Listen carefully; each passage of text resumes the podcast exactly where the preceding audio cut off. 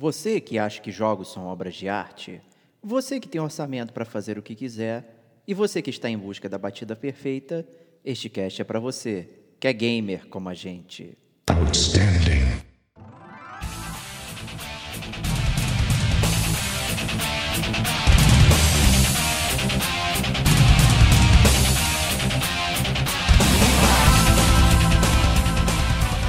Diego Ferreira, Isso aí, vai ser uma grande surpresa. De cara, assim, quem é nerdola de quadrinho. Rodrigo Estevão, Feito. Mas aí, obviamente, como nós somos do gamer como a gente, a gente é cheio de au- regras autoimpostas, né, Bate?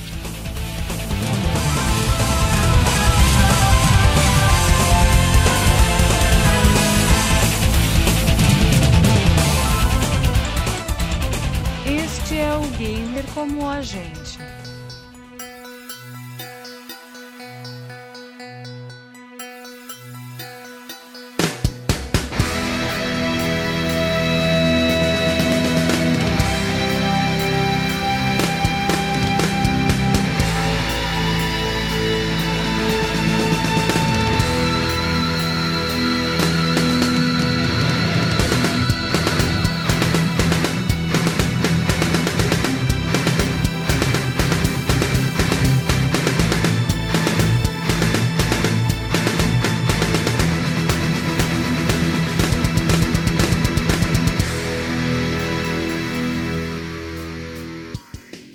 Olá, amigos e amigas gamers, sejam bem-vindos a mais um podcast do Gamer como a gente. Eu sou o Diego Ferreira e estou na eterna companhia do Rodrigo Estevão.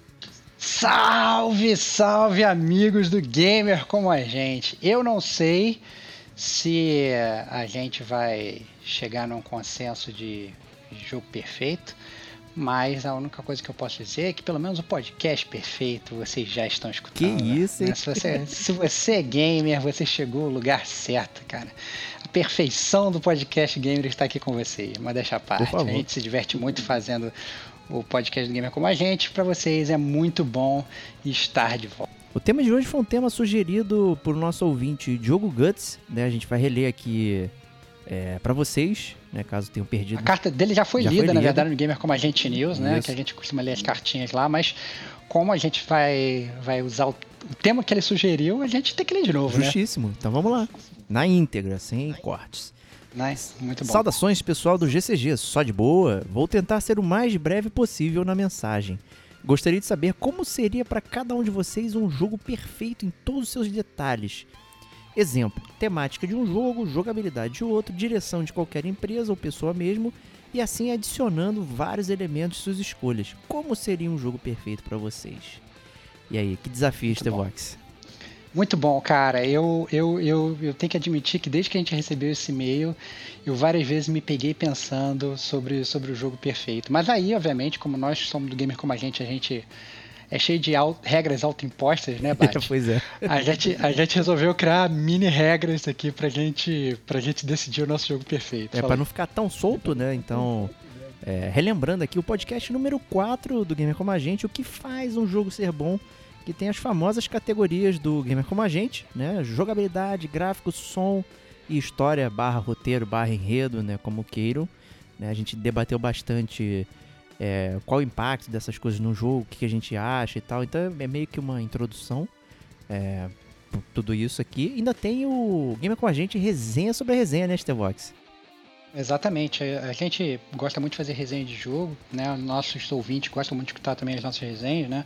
É o feedback que a gente tem, a gente sempre pa- separa a nossa análise por esses quatro pilares fundamentais, né? Como falou o Diego o enredo, roteiro, a jogabilidade, o gráfico e o som. E aí, obviamente, a gente resolveu pautar aí o jogo perfeito baseado nessas, nessas características. Vamos ver o que vai sair. Na verdade, eu e o Diego, a gente não conversou absolutamente nada sobre, sobre o tema, então esse podcast está sendo, assim, com exceção dessa micro regra que a gente criou, está sendo totalmente sem nenhum planejamento e vamos ver se as nossas ideias combinam e se gamer como a gente pensa igual ou se pensa diferente. Isso aí, né, vai ser uma grande surpresa. De cara, assim, quem é nerdola de quadrinho deve lembrar do universo amálgama, né?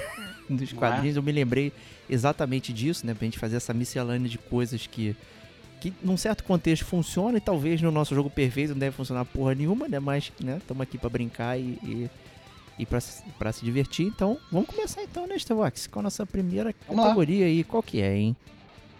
Jogabilidade, Uh. cara. A gente vai co- vai começar logo com uma das categorias principais aí. É o jogo tem que ter jogabilidade, senão, sei lá, é filme, é livro, sei lá. é- Então tem jogo de videogame tem que ter jogabilidade. Eu queria saber do Diego primeiro, já que ele, é- já que queria saber como é que é a jogabilidade do jogo perfeito pra ele. Olha cara. só, hein? É, Definir jogabilidade é muito complicado, né? Porque dentro do jogo a gente tem jogos que são de ação, que requerem um tipo de jogabilidade, jogos de RPG que tem outro tipo de jogabilidade. Então, é como eleger essa coisa, né, que vai fazer a gente interagir é, com o jogo, né? E como eu é, o jogo é coisa de momento também, e o meu jogo do momento é Hades, né? Então não poderia deixar de falar dele. Isso, cara. É, vou falar de novo aqui. Terminei matando todos os chefes especiais do jogo aqui recentemente, ontem, especificamente, Parabéns, 22 de fevereiro. Foi lindo.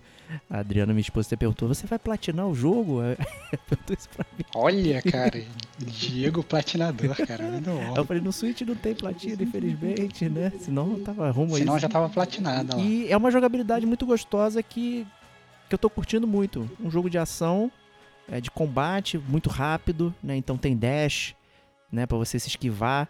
É, tem um ataque forte, tem um ataque especial, tem um tiro, né? De a longa distância. Você vai acumulando power-ups que são aleatórios. né? Então, toda essa questão, eu tô curtindo muito jogar nesse estilo que cada vez que você joga é, é um pouquinho diferente, né? Você já, depois de várias jogadas, eu, por exemplo, já joguei umas 50 vezes já, 50 runs praticamente. É, já peguei todos os poderes, uma- eventualmente e tal, e já tô acostumado, fico, pô, tomara que caia esse e tal. Então é muito divertido é, você tentar é, montar o seu personagem e seu estilo de jogabilidade, que é de forma aleatória, né? Se, eu se você pudesse montar é, de forma é, racional, né? For, é, intencional, né, seria um jogo, né? Mas como é um pouquinho aleatório, aí ele já se transforma em outra coisa. Você tem que se adaptar a todo momento, é para sorte. É, ele tem coisas que você pode trazer a sorte a seu favor. Então, se sair um poder que você não curte, você gira a roleta. É, você também pode rodar a roleta do prêmio. Né? É Tipo, ah, você vai passar de uma porta para outra e tem um prêmio lá. Se você não curtir, você pode rodar a roletinha ali, tendo esse poder, é claro, e gerar um outro prêmio para você prosseguir no jogo. Então, eu tenho adorado muito é, esse jogo de ação, assim, de combate que parece frenético. Você não, às vezes você olha o vídeo, e tá vendo, pô, nossa, parece uma bagunça do caramba, e de repente eu- eu- é um jogo que eu tô in the zone. Eu tô adorando isso porque é, é aquela parada que tá a memória muscular, você vê, reage. Nossa, eu nunca fiquei tão engajado num jogo, então eu acho que hoje pra mim a jogabilidade perfeita de um jogo é o Hades. Muito bom, cara. Tô muito bem- bom. Eu fico, eu fico bastante, bastante feliz de ouvir isso. É, Posso eu, cara? Com certeza, tô muito curioso pra ouvir o seu. Cara, então, eu, eu acho que você vai ficar bastante até surpreso. Olha.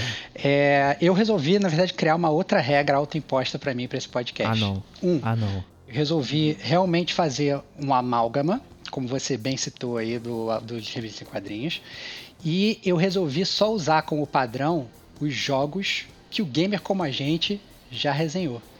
Porque eu acho que, é, inclusive para os gamers que estão escutando, eles ainda podem escutar um- a gente mais a fundo falando desses jogos que eu vou falar. Então essa foi a minha regra autoimposta para falar sobre essas quatro categorias. Olha só, E hein? para cada, e cada categoria, eu também fiz um amálgama. Então, é, o meu jogo perfeito, na verdade, ele, ele tem o controle de personagem intuitivo do Super Mario Odyssey. Hum, Super Mario Odyssey é um jogo que você.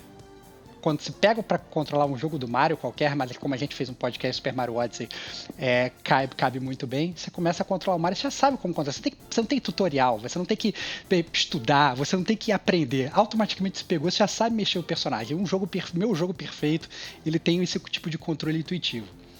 Eu também sou muito fã de stealth. Boa.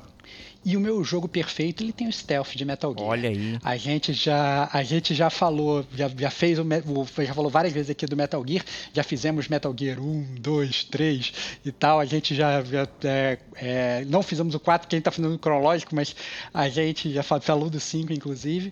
É, então, eu gosto muito de stealth. Meu jogo, a jogabilidade do meu jogo tem, tem ah, o stealth do Metal Gear. O meu jogo, ele também tem uma coisa que o Diego odeia. Ah, não. na jogabilidade. Ele tem uma árvore de habilidades. Oh, E, e a minha árvore de habilidades é a árvore de habilidades do Fallout. Que eu curto. Que, Que, é eu acho inteligente. que é, que é uma árvore de habilidades muito inteligente e que mostra, na verdade, pelo menos na minha concepção, como que você faz uma, uma árvore de habilidades.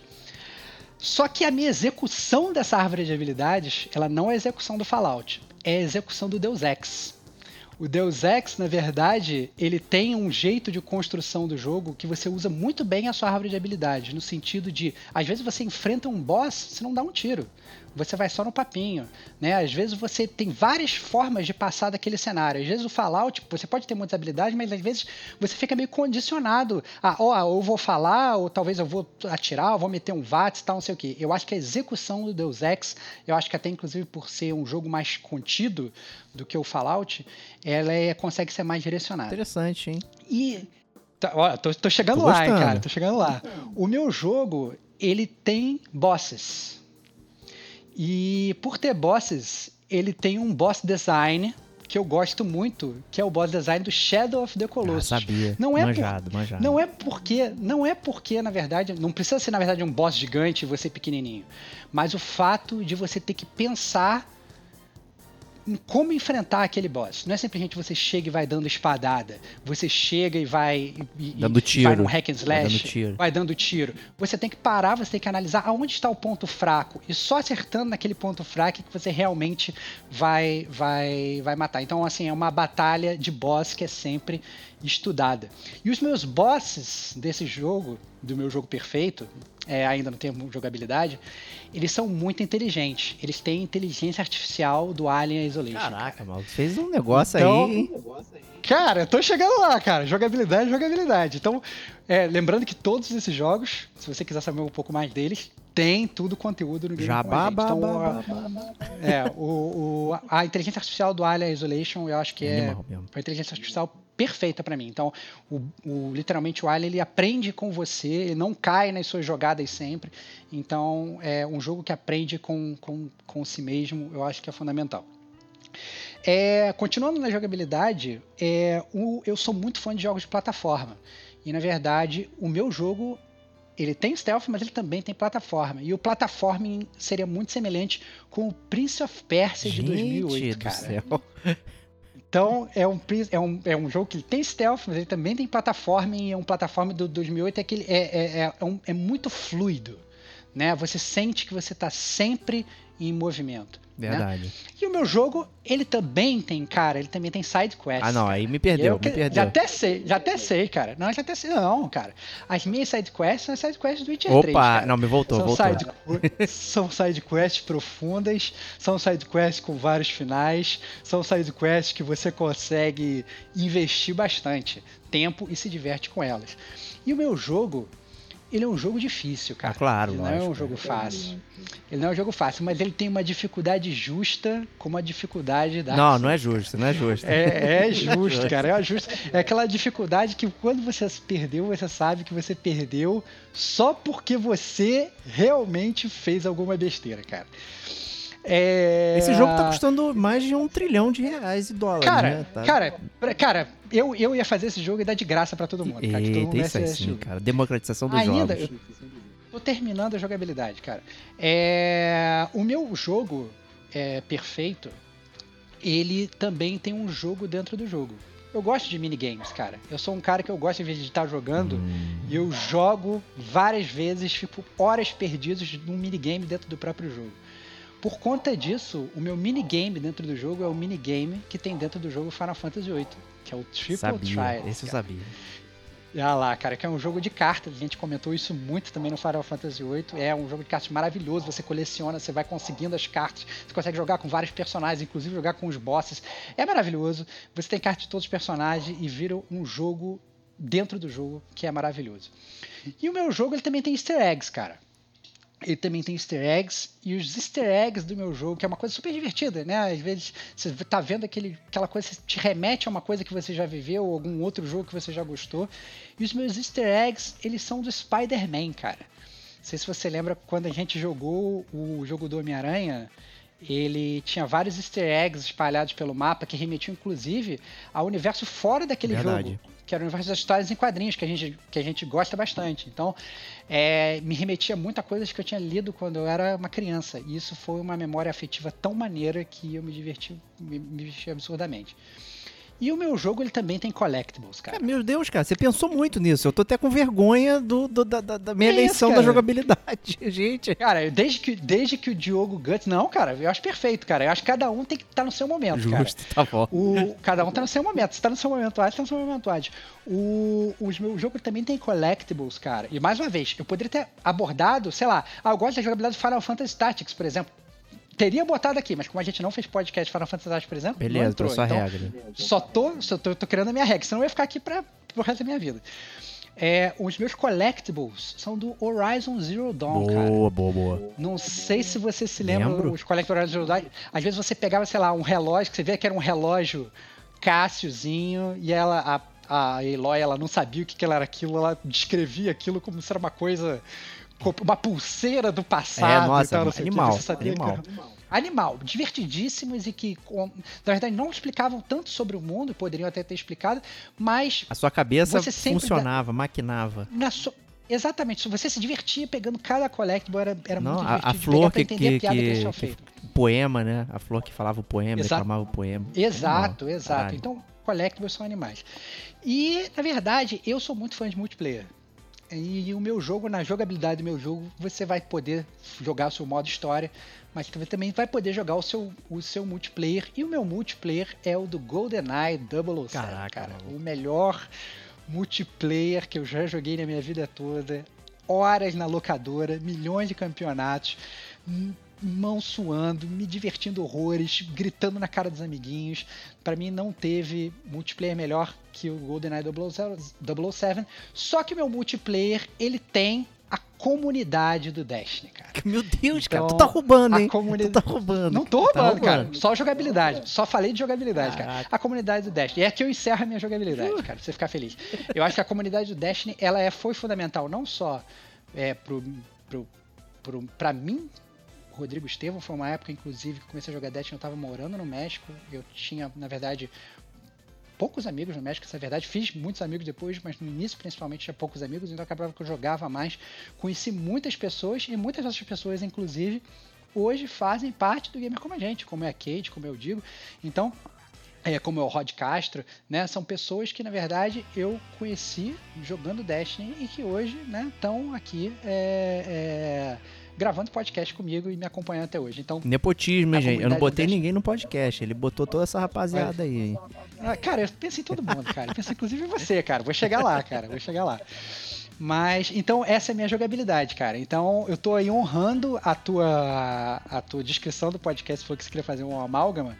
Foi realmente eu uma fiz um amálgama. amálgama. Foi, eu fiz uma, realmente uma amálgama. Então, na verdade, a minha jogabilidade. Eu, eu, eu seria muito injusto se eu falasse, ah, não, eu quero só a jogabilidade do, do Metal Gear. Eu ia deitar pra dormir depois desse podcast, eu ia ficar me torturando. Por que, que não botei, Justo sei lá, também. isso, É. ou aquilo, ou aquilo, aquilo? Então, eu tentei fazer o máximo que meu coração permitisse pra ficar feliz. Talvez, não sei se o Diogo Guts vai gostar de ser tão, talvez, fragmentado assim, mas é assim que eu me sinto. Ó, eu, eu até curti a sua regra secreta de utilizar jogos que a gente falou já aqui.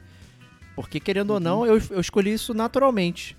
Aqui, então, Olha lá, eu viu? tô olhando aqui a Muito minha bom. lista e realmente eu escolhi jogos que a gente já falou ou fez resenha aqui no Game com a gente. Então, eu, eu segui a sua regra inconscientemente. Olha aí, cara, que dupla, cara. É, os jogos, os jogos, assim, os jogos que a gente que eu, eu tô falando são os jogos Com resenha. que a gente já resenhou, Não, é, resenhou. Você citou o Atlas que a gente já falou do Detonando Detonando agora, mas beleza. Detonando agora ótimo. vale. né? Vale, não, tudo bem. Já, já criamos conteúdo sobre o jogo. Parabéns, aí. cara. Tá, tá alterada a regra, cara. Eu aceito essa alteração de regra.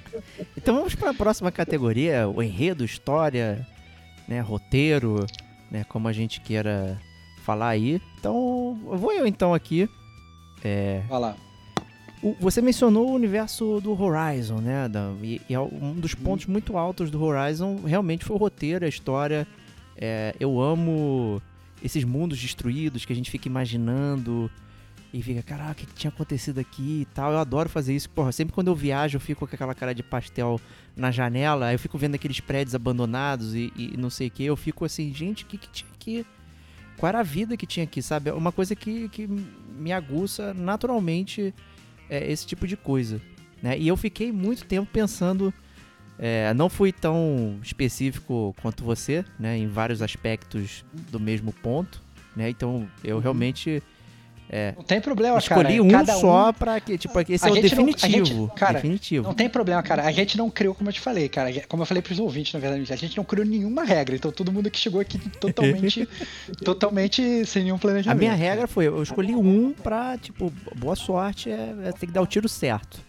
Né? E o Horizon foi um dos primeiros que veio à minha cabeça como história. Caraca, pô, e tal. Mas teve um mundo que me, me surpreendeu muito.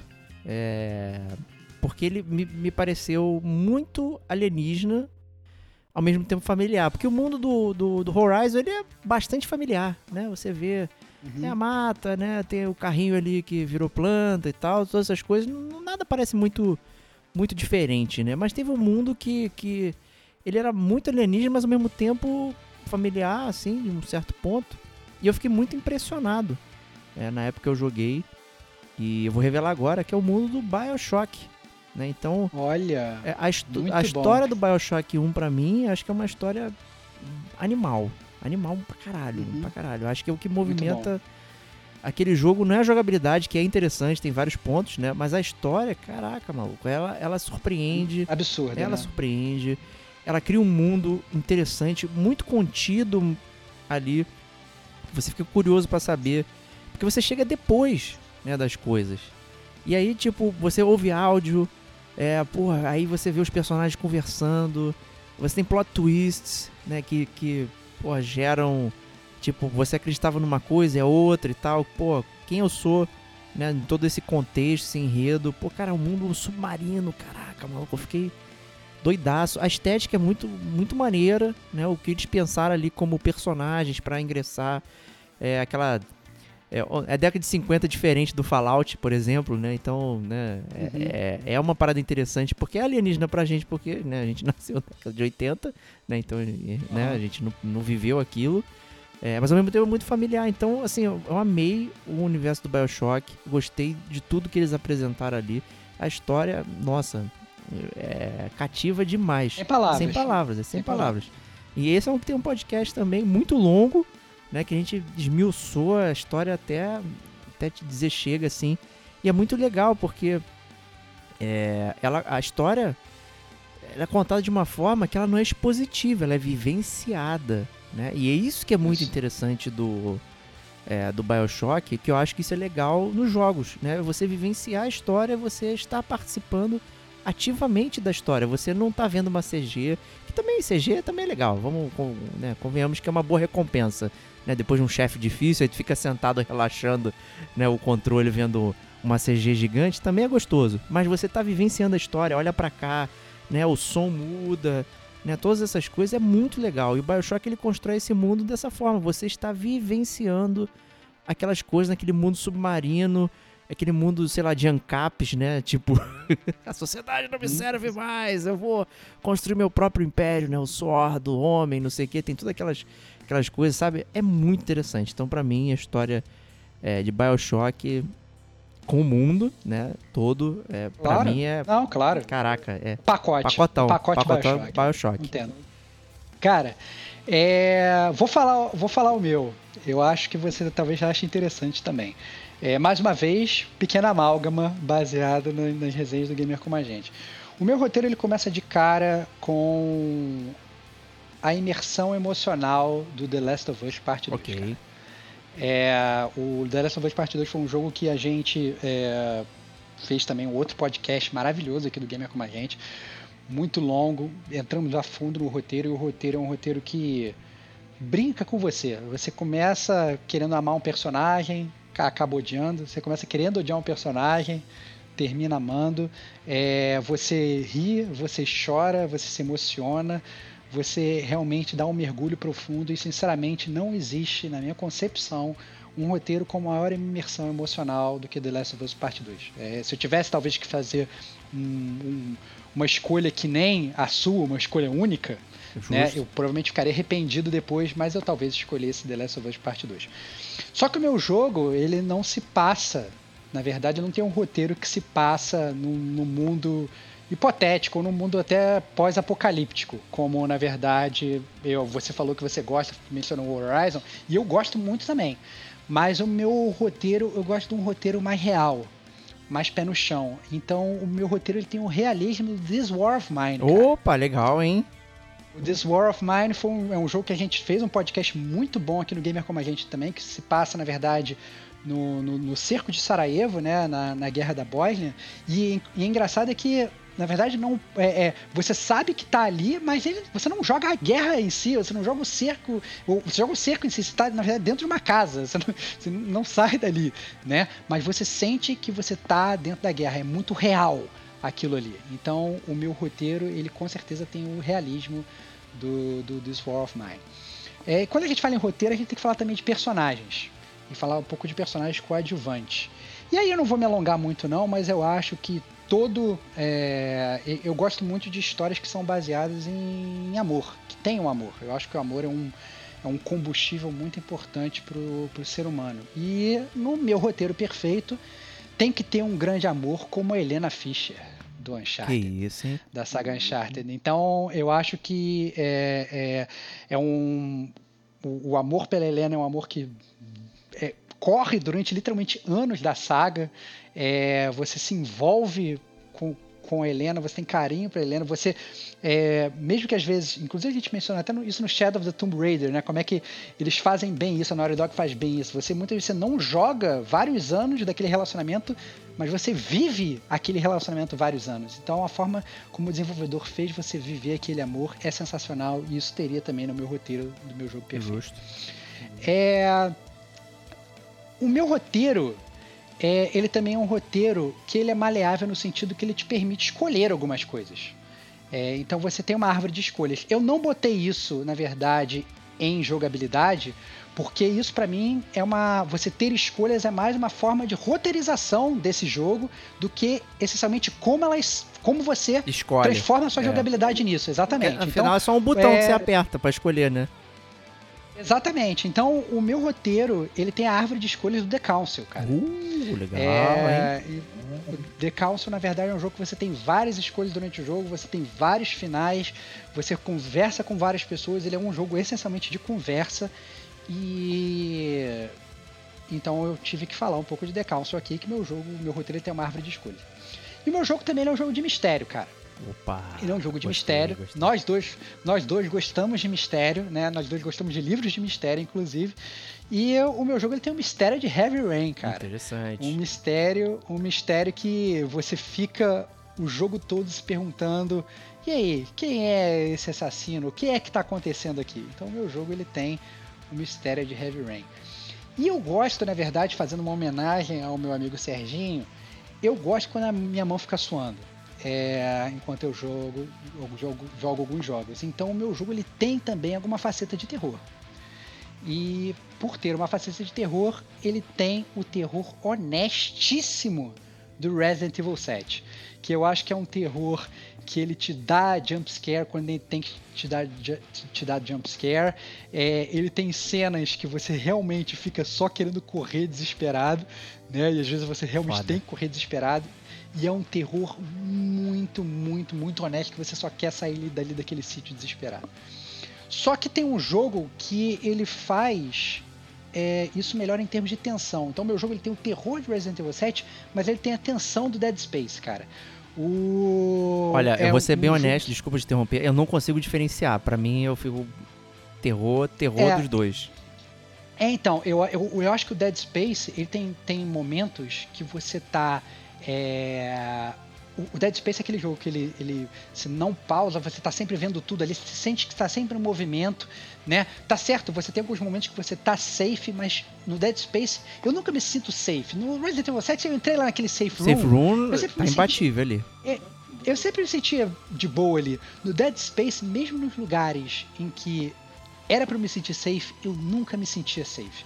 Então, é, e às vezes é, aqueles lugares que você achava que você já tinha limpado e que nada mais ia acontecer ali, às vezes você voltava ali, às vezes acontecia alguma outra coisa ali. Então, a tensão do Dead Space, eu acho que é um, que te deixa sempre na ponta dos cascos, é essencial. E para terminar a minha parte de roteiro, eu vou fazer É... Eu sigo com o seu voto, cara. O meu roteiro ele tem o plot twist de Bioshock. Boa, olha aí? O...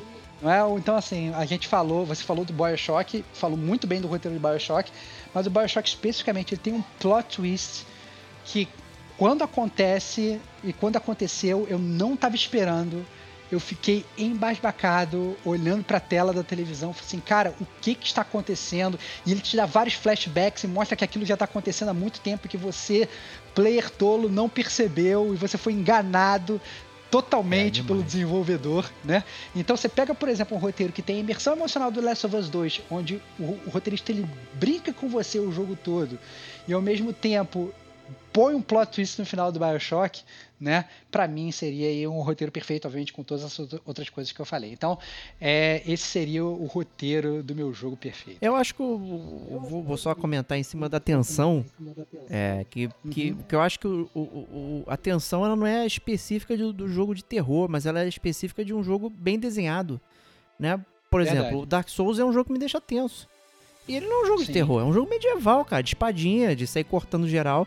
Eu fico numa tensão violenta naquela porcaria. Eu fico, caraca, não posso dar um passo aqui em falso que vou tomar um sustinho, vai vir um, um mané caindo e tal. Então a tensão é a marca de um bom design, é um bom. É marca de um mundo bem feito e tal. Nossa, é, é- é- eu não gosto de sentir, mas eu acho maneiro sentir. Eu, eu não quero jogar, mas eu É. acho maneiro. É. Muito muito, bom, ruim, muito cara. isso que é foda.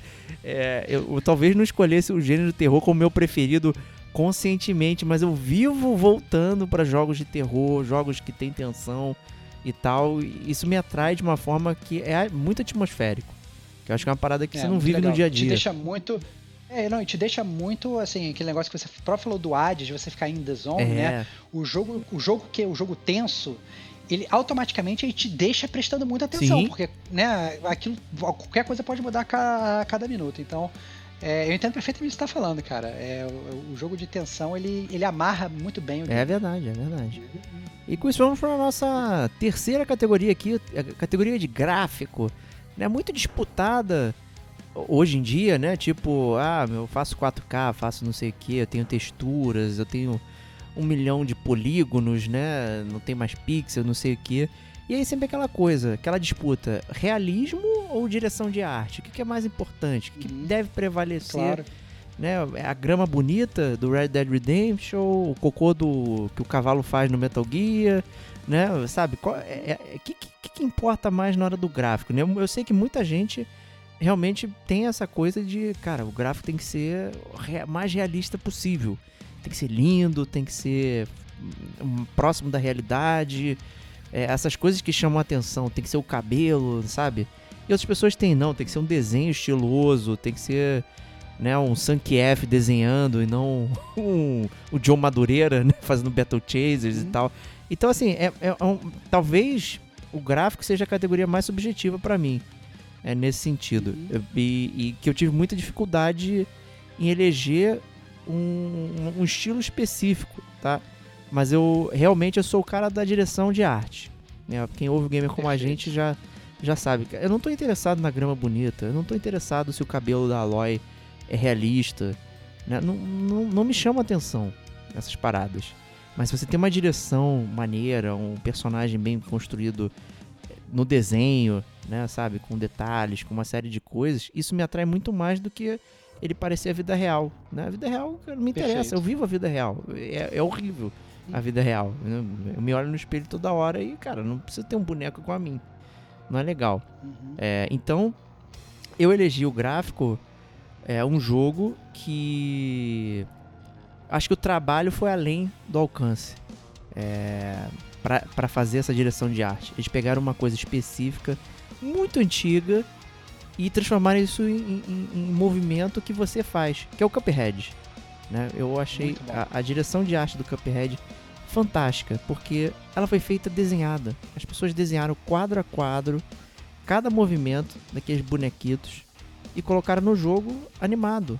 Né? Fizeram um desenho animado que você joga. Cara, pra mim isso é muito fantástico.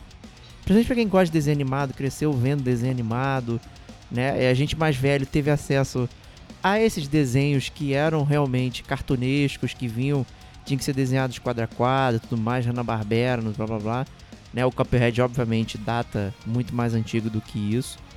É, e para mim foi fantástico ver como isso se traduziu num videogame e, e, você poder mexer naquilo. Nossa, eu amei demais, cara.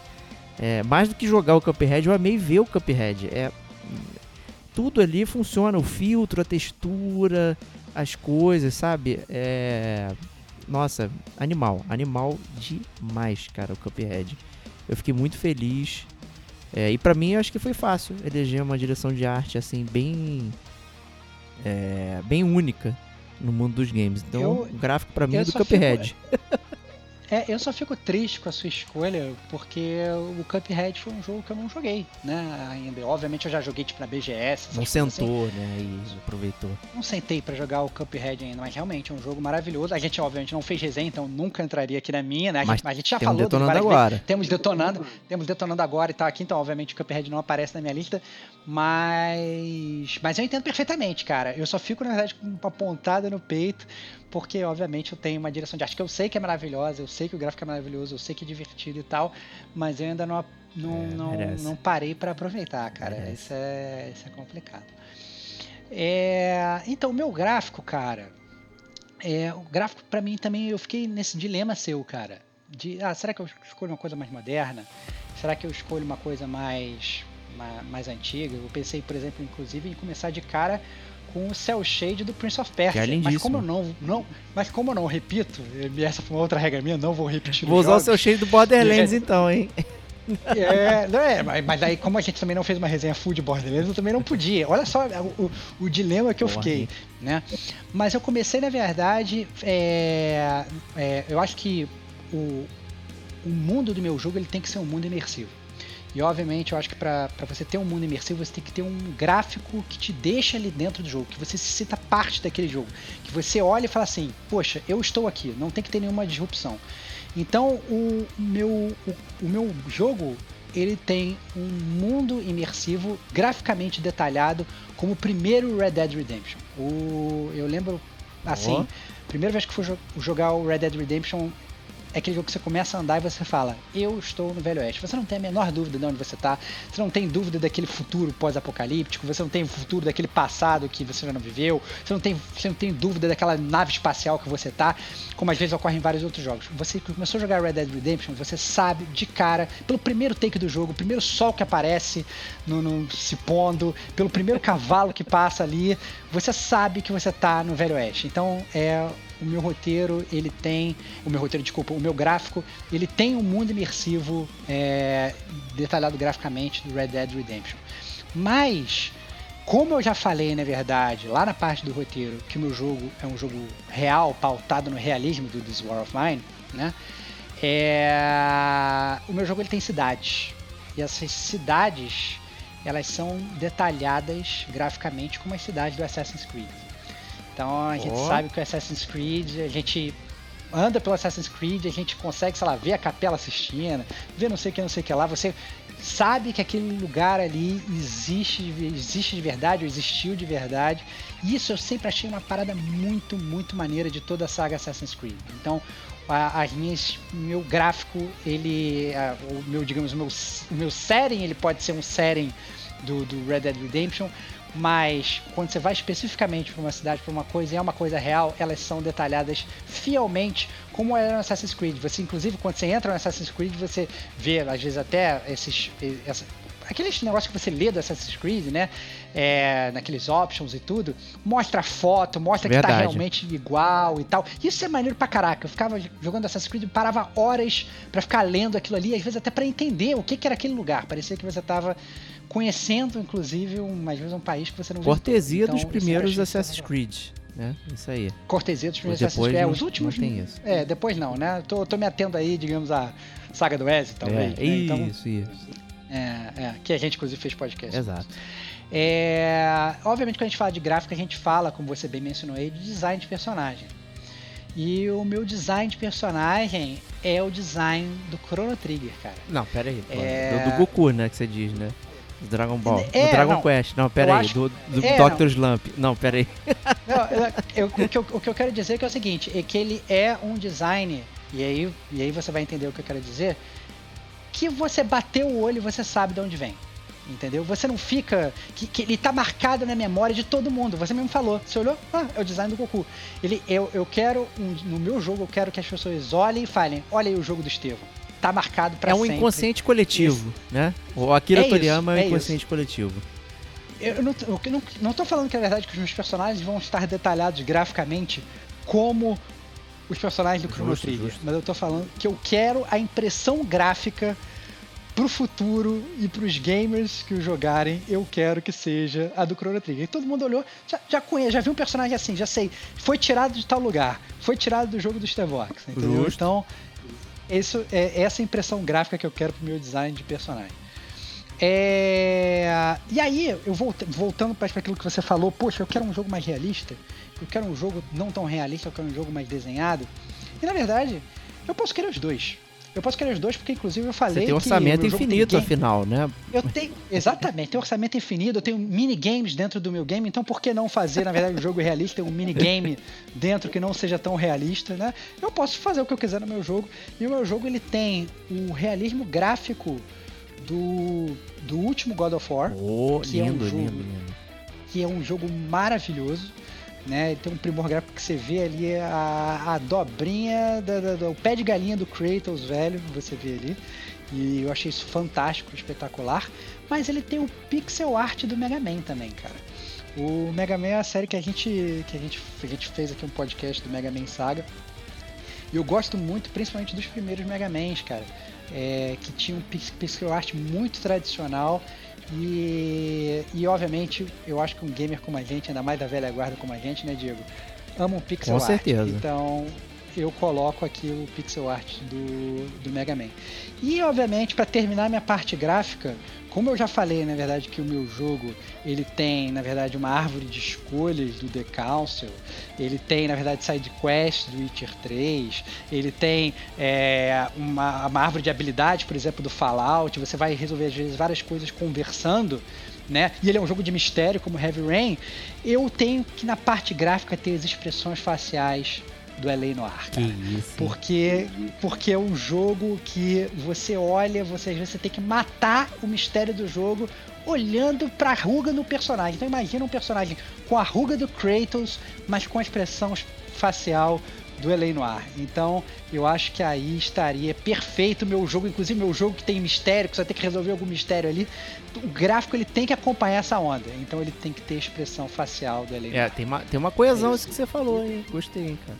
É, cara, cara, cara, foi tudo, foi tudo bem planejado no banheiro, cara. Eu várias, várias vezes eu falei assim, pô, a gente vai gravar esse podcast, o que, que eu vou falar? Aí eu pegava, já escrevia no meu bloco de notas e fui pensando aos poucos, ao longo de um milhão de semanas que se passaram até desde que o Diogo deu essa, deu essa sugestão aí pra esse podcast. Justíssimo. Então vamos pra nossa última categoria, categoria som, né? Que é uma categoria muito apreciada aqui pelo Gamer Como a gente, né? Fazendo referência ao nosso podcast Chiptune. São nove volumes de várias coisas interessantes.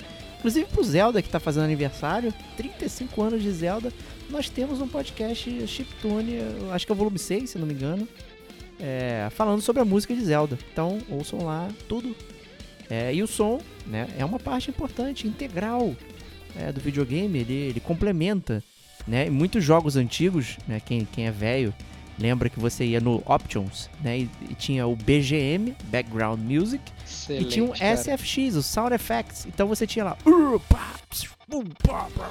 Então você podia apreciar Muito toda a situação do jogo, vinha ali pra você ouvir e apreciar e, e remeter. Então é uma coisa que realmente te chama também, aproxima é, no jogo. É, eu acho que um um jogo que tem uma trilha sonora interessante, eu acho que ela funciona fora do jogo também. É, talvez pessoas achem, ah, o Diego vai escolher. Então, e o Koshiro Streets of Rage, que realmente, né, eu tenho LPs né, do, do Streets of Rage, adoro ouvir a trilha do Streets of Rage sem jogar o jogo, né, e tal. É, e talvez esse seja um, um- um mérito maior ainda do Yuzo Koshiro, não do Streets of Rage, que é você ficar ouvindo demais a trilha sem ver o jogo, né, então é por isso que eu não escolhi a trilha do Streets of Rage. Mas acho que é uma coisa que, que ela funciona bem no jogo, mas transcende ao mesmo tempo. É, E por isso que pra mim até acho que foi talvez o mais fácil de escolher dentro do- da minha regra aqui de apenas só pode haver um de Highlander. Eu escolhi o Jazz Fusion com toque de rock do Persona 5. Eu acho que é uma Muito trilha bom, cara. Cara, aquela funciona pro jogo, funciona quando você vai dar aquela corridinha, né? Funciona quando você vai é, cozinhar. Aquela... Caraca, maluco, é animal a trilha sonora. Sério, é absurdo. Ouçam lá, ouçam nosso podcast do Persona 5, que tem toda a trilha sonora do Persona 5. Ouçam podcasts aleatórios, porque tem trilha sonora do Persona 5 sempre inserida. É, ela é muito criativa, ela, é- ela chama. E assim, quem jogou Persona 5 e provavelmente já sabe, mas muita gente que não jogou, mas gosta de talvez de RPG, RPG japonês, é muito comum você ter músicas épicas, né? Orquestra, aquelas coisas, você vai enfrentar o último chefe, né? Aquela coisa pomposa, o One Legged Angel, que também é foda, é maneiro, né? Ela traz o, o negócio. Mas o groove e, e- e o balanço que vem com a estética do Persona, com a música, ela te dá um, um- um negócio assim, tipo, caraca, que maneiro, vou enfrentar um inimigo aqui e tu tá lá, tan, tan, tan, dançando e dando ataque, dando, mandando magia e tal, caramba, é muito legal, funciona perfeitamente. Então, Persona 5 é a minha trilha sonora aí de som incomparável. Tava ouvindo hoje, inclusive, Muito, gravação. muito, muito bem dito, cara. Muito bem dito. Eu, inclusive, já falei várias vezes aqui no, no podcast Gamer com a gente que eu amo escutar o, a trilha sonora do Persona 5. Tem no meu Spotify, a qualquer momento eu vou, eu entro lá e Nossa, escuto à vontade. demais, Parabéns pela escolha, demais. cara. Maravilhoso. Cara, o meu som. É, ele. Eu tinha botado que ele tinha, e obviamente já até cortei por conta da minha regra de não repetir jogo Ih, mas ele tinha a direção musical do Metal Gear 5, que é a direção musical do nosso grande amigo Kojima. A gente, inclusive, já teve até um, um- um debate aqui no, no, Embate Game Show com a galera do Player 1, né? A gente falou, inclusive, muito disso, do som do, do, do- do- do Kojima. Kojima que é o Tarantino musical Tarantino dos musical. games, né? É, então, só que eu, na verdade eu acabei cortando isso. Acabou que meu jogo, no final das contas, ficou sem diretor musical porque eu tive que botar o stealth do Metal Gear. Né? Talvez eu pudesse ter sido mais nitpicking e tivesse botado, sei lá, o stealth do Metal Gear 3 Ah, sim. a direção musical do Metal Gear 5 podia ter roubado assim, mas eu ia ficar muito. é, é, ia ficar muito triste, porque, por exemplo, a música, a direção musical do Metal Gear 3 é maravilhosa Sim. tem a melhor música de 007 de todos os tempos, né? Snake Eater.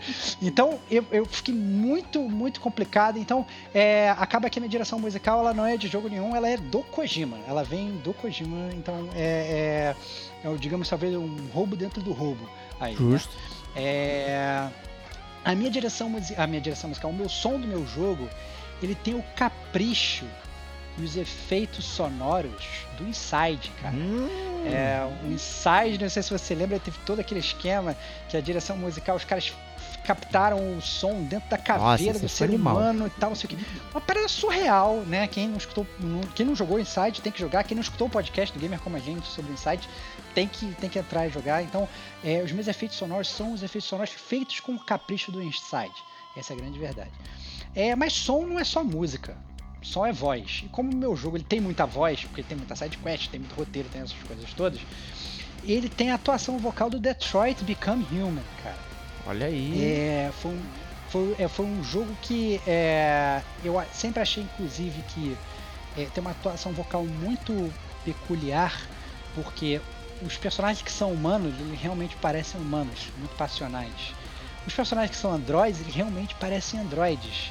Mesmo, e, e- tem assim, eles parecem androides, mas aí eles começam naquela. Eu não vou dar muito spoiler de Detroit Become Human Ouçam aqui, podcast, né? a ouçam podcast da Detroit Become Human, começa a acontecer coisas com eles que eles meio que começam a tender pra outra coisa que talvez não seja tão androidesca, e aí eu acho que a própria atuação vocal dos personagens começa a mudar. Então ach- achei isso um primor do Detroit Become Human. Então é, são inclusivamente atores de verdade, né, que es- estudam pra isso que atuam né, de verdade em cinema e afins e tal, e dá pra ver capricho que eles fizeram aí na atuação vocal do Detroit Become Human.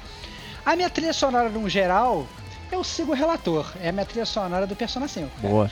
É, como você bem falou, ele é, é aquela trilha sonora que entra na sua cabeça e, e que você, depois que ela acaba, né? É, você termina de jogar o jogo, você coloca no seu Spotify, você vai lavar a louça escutando a trilha sonora do jogo do Stevox, você vai é, correr jogando, ouvindo a trilha sonora do jogo do Stevox, você vai fazer lá, um crossfit, é, vai fazer o seu crossfit, você vai jogar videogame, você vai dar mute, você vai botar a trilha sonora do jogo do Stevox, porque é uma trilha sonora muito foda. E era essa trilha sonora, que, que jogo que tem isso? É o Persona 5 entendeu? Então o Persona 5 ele tem isso, então assim, eu entendo perfeitamente o que você falou, funciona perfeitamente o meu jogo também tá aí. Só que o meu jogo, ele apesar de ter uma trilha sonora assim, tem sempre, às vezes até para Persona 5, por exemplo, tem sempre aquela música que você fala, puta, de todas as músicas, essa música, música tema, é melhor. música tema que chama. É a música, música tema, tema, é a música tema, é a música tema. E essa música, aquela música que te pega, ela tem que ser uma música que ela sirva não só para o jogo, mas ela sirva para tudo. Você vai botar um filme, botou essa música, ela coube lá também. Então, a minha ah, música tema, ela funciona como tema do Guilherme. Já sabia, cara. cara. Que, que a gente falou no Clube da Luta, cara. do Gamer como a gente. A gente não falou especificamente de Street Fighter, mas o tema do Guilherme ele funciona em qualquer coisa. A gente se botar é, é, no, no, no, YouTube aí, Gaio Vim e tal, Goes with Everything e tal. Você vai ter várias cenas espetaculares, pessoal falando que o tema do Guilherme vai com tudo. Então, na minha trilha sonora do Persona 5 vai ter uma música específica que vai com tudo, assim como vai o tema do Guilherme, né? E essa, esse tema do Guilherme ele não vai ser um tema do Guile só do Guile. Ele vai ter um toque de rock and roll. Porque eu e o Diego, nós somos um cara do rock and roll e ele vai ter toque de rock and roll do Full Throttle, cara. Boa, boa. Então, o Full Throttle foi um jogo que eu lembro que é um jogo que mora no meu coração, tá aí no meu top 5 jogos da minha vida, com certeza. É um jogo que eu me emociono só quando eu penso nele. E o jogo é um jogo que ele tem muito essa questão do rock and roll na veia. Eu lembro que a primeira vez que eu vi, eu falei, nossa, foi a primeira vez que eu, talvez eu tenha olhado pro videogame e falado, caraca, cara, é uma música muito foda dentro de um jogo. Eu queria, às vezes, só ficar escutando. Eu, eu às vezes, rodava a abertura várias vezes. Nem tanto para ver a abertura, mas para ficar escutando a música. Né? Na época a gente não tinha um YouTube como a gente tem hoje, a gente não tinha um, nem MP3, né? Como a, como a gente tem hoje, era tudo muito mais complicado. E às vezes eu ficava literalmente rodando a abertura do jogo para escutar a música. Então, e era justamente por causa desse toque de rock and roll. Então a minha música ela tem todo esse toque de rock and roll do Full Throttle. Só que eu acho que música aí para encerrar a minha parte de áudio é, e aí eu tenho que fazer esse paralelo com o gamer como a gente, com o meu amigo Diego, com a nossa trajetória. É, a minha a música do meu jogo, ela tem sentimento. Ela é uma música que emociona, é uma música que faz você chorar. E olha, eu fico até emocionado de voz embargada oh. aqui pensando de verdade, porque a minha música ela tem o sentimento da trilha do Final Fantasy VII. É uma trilha que você escuta e você sabe o que, que é.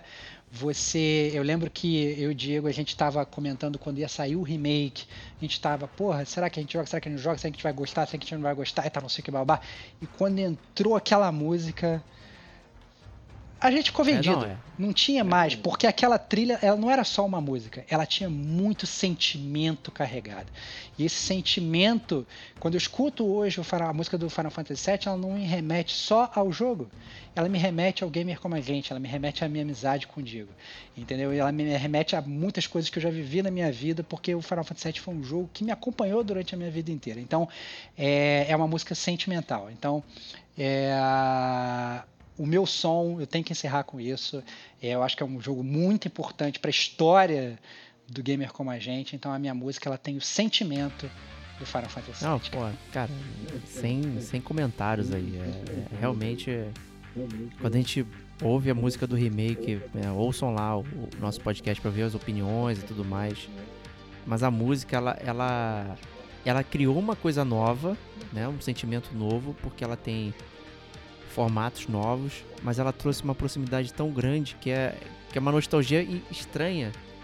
Né? A nostalgia é aquele sentimento que a gente tem pelo passado, mas a gente não está exatamente vivenciando o passado quando está ouvindo aquilo. Então é uma experiência muito única quando a gente ouve a trilha do Final Fantasy VII Remake, que é o, é o sei lá, o futuro do pretérito, o passado perfeito, sabe?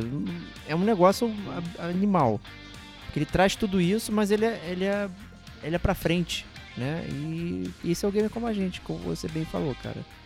É emocionante terminar com, com Final Fantasy VII aí. Eu, o editor vai colocar músicas do Final Fantasy VII pra terminar. Cara, Com certeza. Boa, cara. boa, muito Não bom. sem- Muito bom. É, duas coisas pra gente terminar. É, a primeira coisa é que você é, é, falou é, em off, na verdade, antes de começar o podcast, que você ia ver com uma categoria secreta que era o nome do jogo, cara.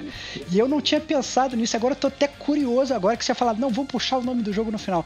E eu queria saber, cara, qual o nome do seu jogo, cara? Tô muito, tô muito O curioso. nome é uma cara. parada muito tosca que eu brinquei com, com os nomes dos jogos que eu escolhi. Eu escrevi Cupperson of Hades Shock, né? Então, Excelente, cara, muito.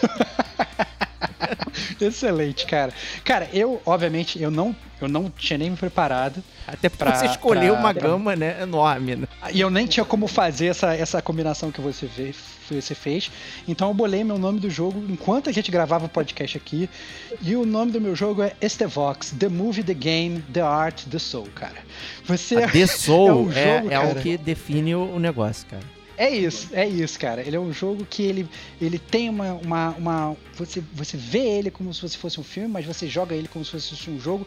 Ele tem um sentimento de arte muito grande, mas ele, no final das contas, ele toca é a sua alma. Então, It's the Vox, The Movie, The Game, The Art, The Soul, cara. E o mais. E agora, pra gente encerrar o podcast, cara, eu queria falar uma coisa muito importante que a gente não falou, que eu acho que talvez seja a coisa mais importante de um jogo de videogame, cara. Que é a coisa mais importante do jogo de videogame, do jogo perfeito, não é a jogabilidade, não é o roteiro, não é o gráfico, não é o som e não é o nome. A coisa mais importante são os gamers, cara. Porque é pra eles que o jogo é feito, cara. E o meu jogo, cara, ele tem os gamers do gamer como a gente, cara. São os nossos ouvintes, cara. Então, os nossos ouvintes a gente sempre fala aqui várias vezes no podcast, né, é, do quanto a gente gosta de trocar ideia com os ouvintes, de receber uma cartinha no, no gamercomagente.gmail.com ou no Instagram da gente, a gente se diverte, a gente gosta de ler no Gamer Como a Gente News, a gente gosta de trocar essa ideia, né, foi por isso que o Gamer Como a Gente surgiu, ele surgiu na verdade de uma troca de ideias, a gente falou assim, pô, a gente tá trocando muita ideia, vamos gravar essa parada? Vamos. Então, é, e eu acho que os gamers. é, ninguém, ninguém faria videogame se não existissem os gamers, essa é a verdade. É quem compra, é quem fomenta a indústria. Então, e eu acho que os gamers do Gamer Como a Gente, a galera que escuta a gente, que toda semana volta aqui pra escutar, puta, cara, eu sou muito fã deles, cara. Essa é a grande verdade. Eu, eu amo muito vocês. E é isso, cara. Os gamers do Gamer Como a Gente são os gamers do meu jogo. É, é, eu acho que isso eu- que é uma parada legal, porque a gente criou realmente uma, uma comunidade bacana, uma comunidade legal, que curte o nosso trabalho. É, e eu acho que isso é o, o mais importante, né? por isso que a gente tá aqui, né, fazendo o Gamer Como a Gente há muito tempo, né, Stevox? E Muito tempo, é, quando a gente começa a desenhar jo- os jogos perfeitos e tal, vocês vão perceber que são várias nuances de coisas que a gente vem falando ao longo de todos esses podcasts. é, e as pessoas estão aqui nos acompanhando, né? Então, assim, é animal. é, obrigado, Diogo, por ter mandado esse super tema pra gente. Cara, eu acho que eu nunca. Cara, muito obrigado mesmo, Diogão. Assim, foi realmente assim, eu nunca fiquei tanto tempo pensando num tema. Não que eu tivesse pensado nele direto, horas a fio.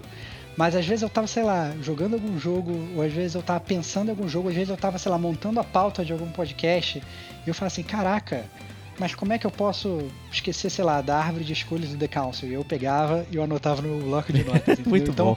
é, é, foi, é, foi, foi um podcast que é, eu, durante. Literalmente, não sei quando ele mandou essa carta, eu só me engano foi no início desse ano, mas eu, eu fiquei literalmente assim, vou pensar assim, semanas pensando nesse tema, e volta e me resgatava. Às vezes eu- era pior que às vezes eu tava às vezes, no meio de uma reunião de trabalho, eu lembrava de alguma coisa e eu não podia escrever, e eu ficava horas depois tentando me lembrar, porque eu esquecia. Assim, Caraca, qual foi o jogo que eu pensei e tal, não sei o quê. Aí eu abria a lista de podcast gamer como a gente, eu ficava repassando a lista e tal. Né? Tiveram, inclusive, vários jogos que eu deixei de fora. Esse jogo, esse podcast poderia ter, inclusive, um- uma segunda parte ou terceira parte, porque eu acho que, como falou o Diego, né, é, é- é uma lista de momento. Né? Então, hoje ele falou que a jogabilidade do jogo dele perfeito é o Hades. Da manhã saiu um jogo melhor que Hades, ele pode mudar, né? Amanhã a gente gravou sobre um outro podcast do Gamer com a gente, sobre gravou um outro jogo, vai mudar. Eu não vou querer mais stealth do Metal Gear, vai sair um outro jogo melhor, por exemplo, de stealth, eu vou querer outro stealth. Então, assim, eu acho que é, é é, é literalmente uma metamorfose. Esse, esse podcast, é muito divertido. Mas a única coisa que eu acho que não mudaria, como eu falei aqui, são os gamers. Os gamers, gamer como a gente, eu acho que é essa pedra fundamental, a gente pode escrever na pedra aí, não precisa escrever na areia não, se a gente escreve na pedra para ficar talhado aí pra frente, os gamers, gamer como a gente são Isso aí, e eu termino com uma frase sua do Level Up, aqueles famosos famosas introduções de level up que eu sempre fico arrepiado. E a do primeiro foi, cara, eu arrepio até o pelo da barba. É, que você fala o seguinte: um jogo só é bom quando faz você feliz, cara. E. Verdade. É isso aí, é. É isso. É, isso. é, é assim, eu fico até arrepiado aqui agora, porque eu acho que é a grande verdade. É, eu acho que o jogo perfeito, concordo com você. Ele tem que ter tudo isso que a gente falou e muito mais, mas mais importante, ele tem que deixar você feliz. Você sair do jogo, às vezes você, você sair do jogo, você pode até chorar no jogo, você pode até, sei lá, ter emoções tristes no jogo, mas a felicidade eu acho que é um sentimento que engloba muito, muito além disso, ela te deixa mais completo, né? Então assim, mesmo às vezes ficando triste no jogo, você você depois você trabalha essa tristeza para você conseguir ser um ser humano feliz, entendeu? Então, é, é, eu acho que isso é muito importante e, e videogame, né? Essa, que tem, tem, tem gente ainda que usa falar que videogame, ah, videogame é coisa de criança, ah, não, videogame é coisa de nerd, né? As pessoas não sabem o que elas dizem, são todas. Né? Então você ter uma mídia, você ter uma coisa que você joga e que você curte e que te faz feliz é é a principal coisa. Muito bom por ter resgatado. Muito bom, parabéns por ter Pô, resgatado eu isso. aqui, cara. maquinando, cara. Tava é, esperando. Muito bom, muito bom. Muito bom, cara. Muito bom. E, e vamos terminar com mais uma frase sua, cara. Jogue os seus jogos é isso, como cara. você vive a sua vida. Essa também. É isso, cara, é isso. Cara, eu tenho que começar a escrever as minhas é... frases, cara. Às vezes eu esqueço delas. São muito boas, São muito cara. Boas. Pode deixar Tá no perfil do Game como a gente, cara. É, é verdade, cara. Então é isso meus amigos gamers, muito obrigado por ter acompanhado a gente nessa semana. E semana que vem tem muito mais, né, Stevox? Semana que vem tem muito mais, mais uma semana, estaremos juntos. Semana que vem é início de mês, galera. Então, semana que vem vai ser Gamer Como a Gente News. Então, inclusive, se você está escutando esse podcast, provavelmente na quinta ou na sexta, aí no final de fevereiro, se você for sagaz e conseguir nesse final de semana aí ou até segunda-feira, na hora da noite, mandar uma cartinha pra gente, for uma carta maneira, for uma carta robusta, for uma carta de gamer como a gente, a gente lê no podcast também, cara. Então esperamos aí a sua comunicação. Então é isso aí. Um grande abraço e até lá. Tchau, tchau.